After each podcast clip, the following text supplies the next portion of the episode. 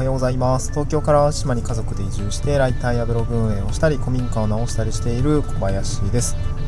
今日は、えー、ちょっと古民家のお話をしたいなと思います、え、ズバリですね古民家の名もなき作業たち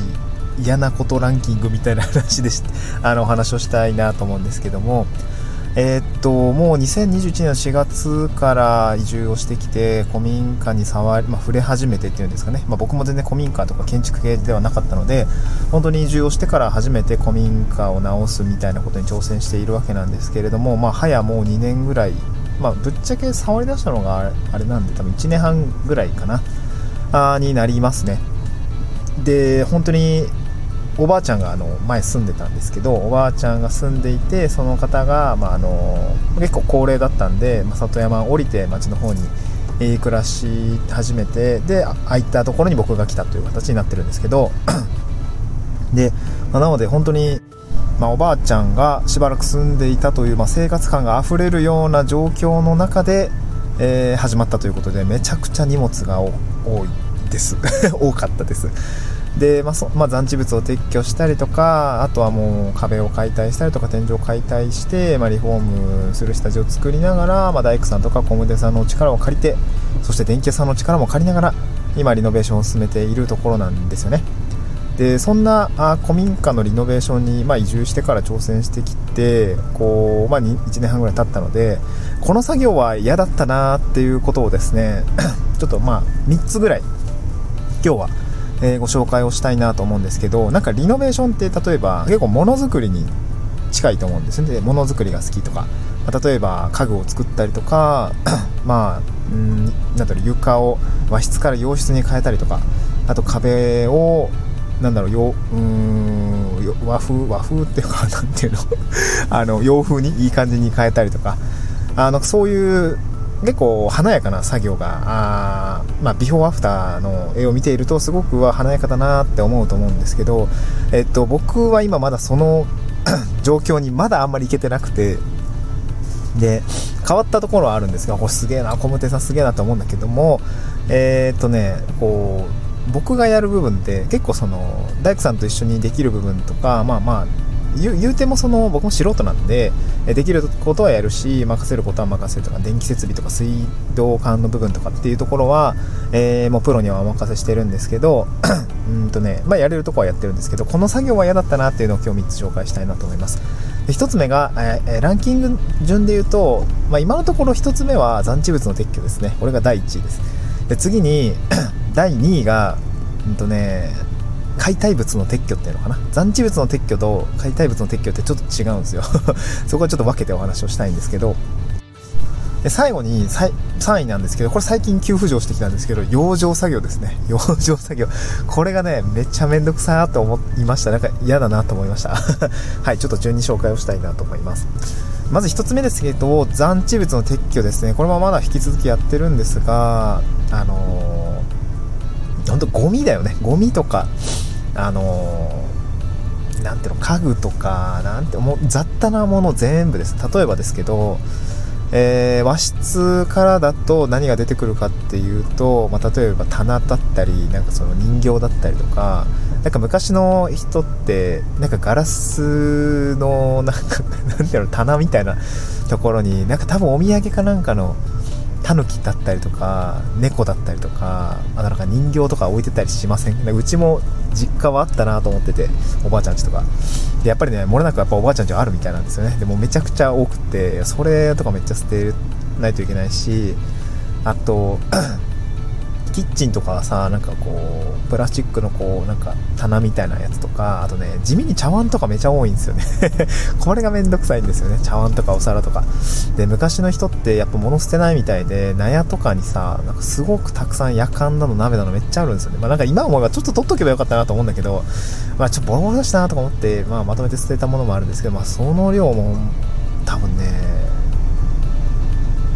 1トン近くあったんじゃないかな。軽バンとか軽トラにね、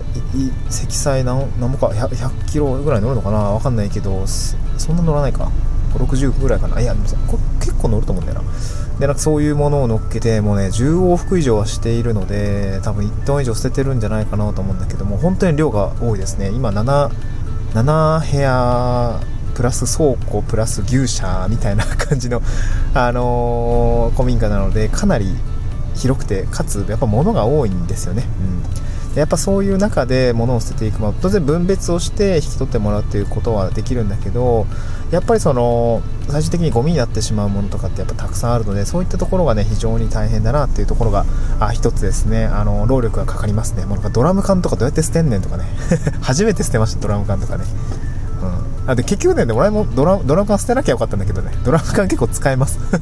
あの、端材若干燃やしたりとか、あの使えるんで、捨てなきゃよかったなとか思うものは後から出てくるんだけどね。うん、あとね、そうそう、なんかね あれ、あれ捨てましたね。あの、農機具の、なんか、鉄のやつ、重たいやつ、なんか多分トラクターの後ろにつけてこう引きずる系のやつかな。まあ、あとなんかシュレッ、あの、なんだろうね、ロッカーみたいなのめちゃくちゃ20個ぐらいあってなんでこんなロッカーあんのみたいな思いながらあの捨てましたね。まあでもこれね金属系は貴金属はまとめてあのスクラップ工場に持っていくとですね結構お金になりました。多分ねあかき集めて3回ぐらい持ってったんで多分累計3万円ぐらいになってるんじゃないかな。1回6000円とか9000円とかっていうのがちょっと 3, 3回分4回分ぐらいになったので まあまああのちょっとした小銭稼ぎにはなるかなとは思いますけどまあ大変ですね、うん。そんな感じですね。はい、これが第1位、残地物の撤去ですね。一番嫌な作業でございました。はい、じゃあ続いて、えー、何かというと、第2位は、えー、解体物の撤去ですね。解体物の撤去。えー、解体物とは何かというと、まあ、DIY のリノベーションをしていくときに、例えば 床を剥いだりとか、壁を撤去したりとか、えー、っと、天井撤去したりとか、まあ、そういうものをですね、まあ、あのリノベーション的に柱とか取らずに、あのまあ、あと耐耐久壁になっているものは取っちゃだめなんですけど、まあ、そういったところは、えー、建築さんに見てこれは取りましょうとかこれは大丈夫だねとかっていう話は聞きながら、えー、床を剥いで、えー、まあ、値段を新しくしたりとか、まあ、新しいところに床を作ったりとかっていうことにするやっていったりするんですね、まあ、やっぱりその中でまあ、床板化を一番多いかな。天井も多いかな。天井も結構変えたしね、うん、そういう解体物ですね。これが非常に撤去がめんどくさい。これ非常に多いんですよね。量が柱だったりとか釘も刺さってるし結構危ないしね。僕もそう。僕もね一回ね釘を踏み抜いてしまってめっちゃ痛ーみたいなで錆びてる釘とかだと破傷風になるんでちょっと様子見ながらだったんだけど、まあ、無事あの大事には至らずでよかったんだけど本当にこういうのは作業注意が必要だなと思いながら、あのー、ね、あのそこから刺さってからめちゃくちゃ慎重にやるようになったんですけど はい大変です。でえー、っとまあ、こういう何ていうのかな作業の中でやっぱり一番大変なのは解体物を捨てに行きたいんだけどでかすぎていちいちなんかちょっと刻んだりしたりとかで僕の場合は全部捨てるのはちょっとさすがにあのエコじゃないなと思っていてで別のまあ事業というか 活動の中でテントサウナとかキャンプ場を経営しているまあごごご老体、えー、おおじいちゃん。ご老体ってなんかあれだね。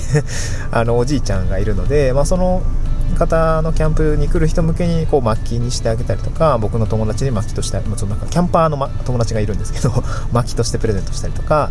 あとは普通に、まあ、薪のお裾分けですよねとかしたりとかあとはあ うんとテントサウナの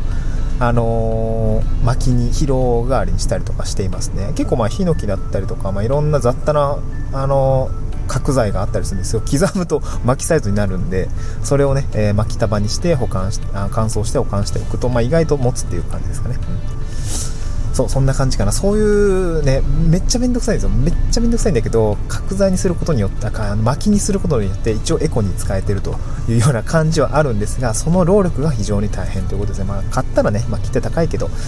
こんだけ廃材ね細かく刻んだらさ、まあ、資源になるから、まあ、やってやろうっていう感じなんですよね。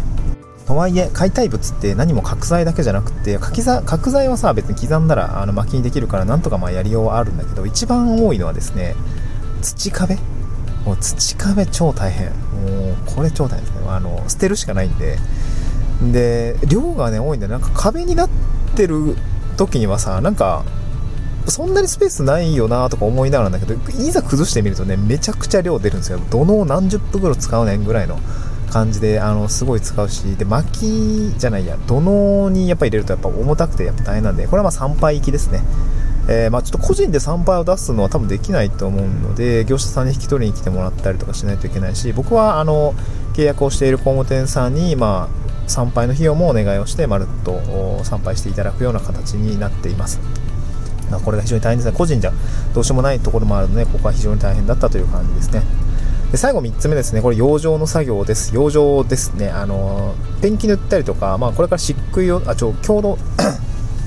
強度って言っちゃった。ちょちょうど今日、今日はね、あの、ワークショップがありまして、今日から3日間ワークショップをやるんですけど、大学生が来てくれて漆喰を塗るんですけど、漆喰ってめちゃくちゃ汚れるから、床だったりとか、あの、ついてほしくないところですよね、に全部ビニールシート、あの、まあ、マスカーテープであのビニール貼ったりとかあとね細かいその境目の部分はさマスキングテープでちょっとやって養生テープでまたちょっと幅広にやって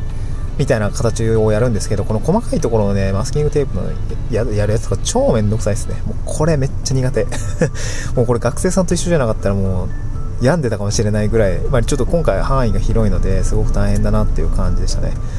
これは辛いですね。養生ってめっちゃ地味だしさねあのでも綺麗に仕上げるためには非常に養生って大事なんですけど作業自体はすごい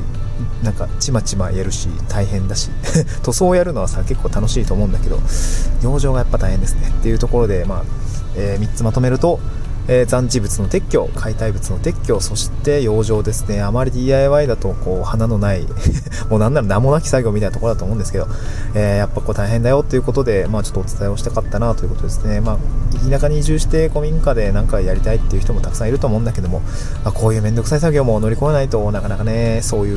う暮らしってできないんだなっていうところを改めて僕も知らなかったので、まあ後悔している という話でございました。まあ後悔、後悔してます。この部分は後悔してますね。大変だなっていうところでございました。はい、また次回の収録でお会いしましょう。ぜひですね、えー、ポッドキャストの方もあのフォローしていただければ嬉しいです。また次回の収録でお会いしましょう。バイバイ。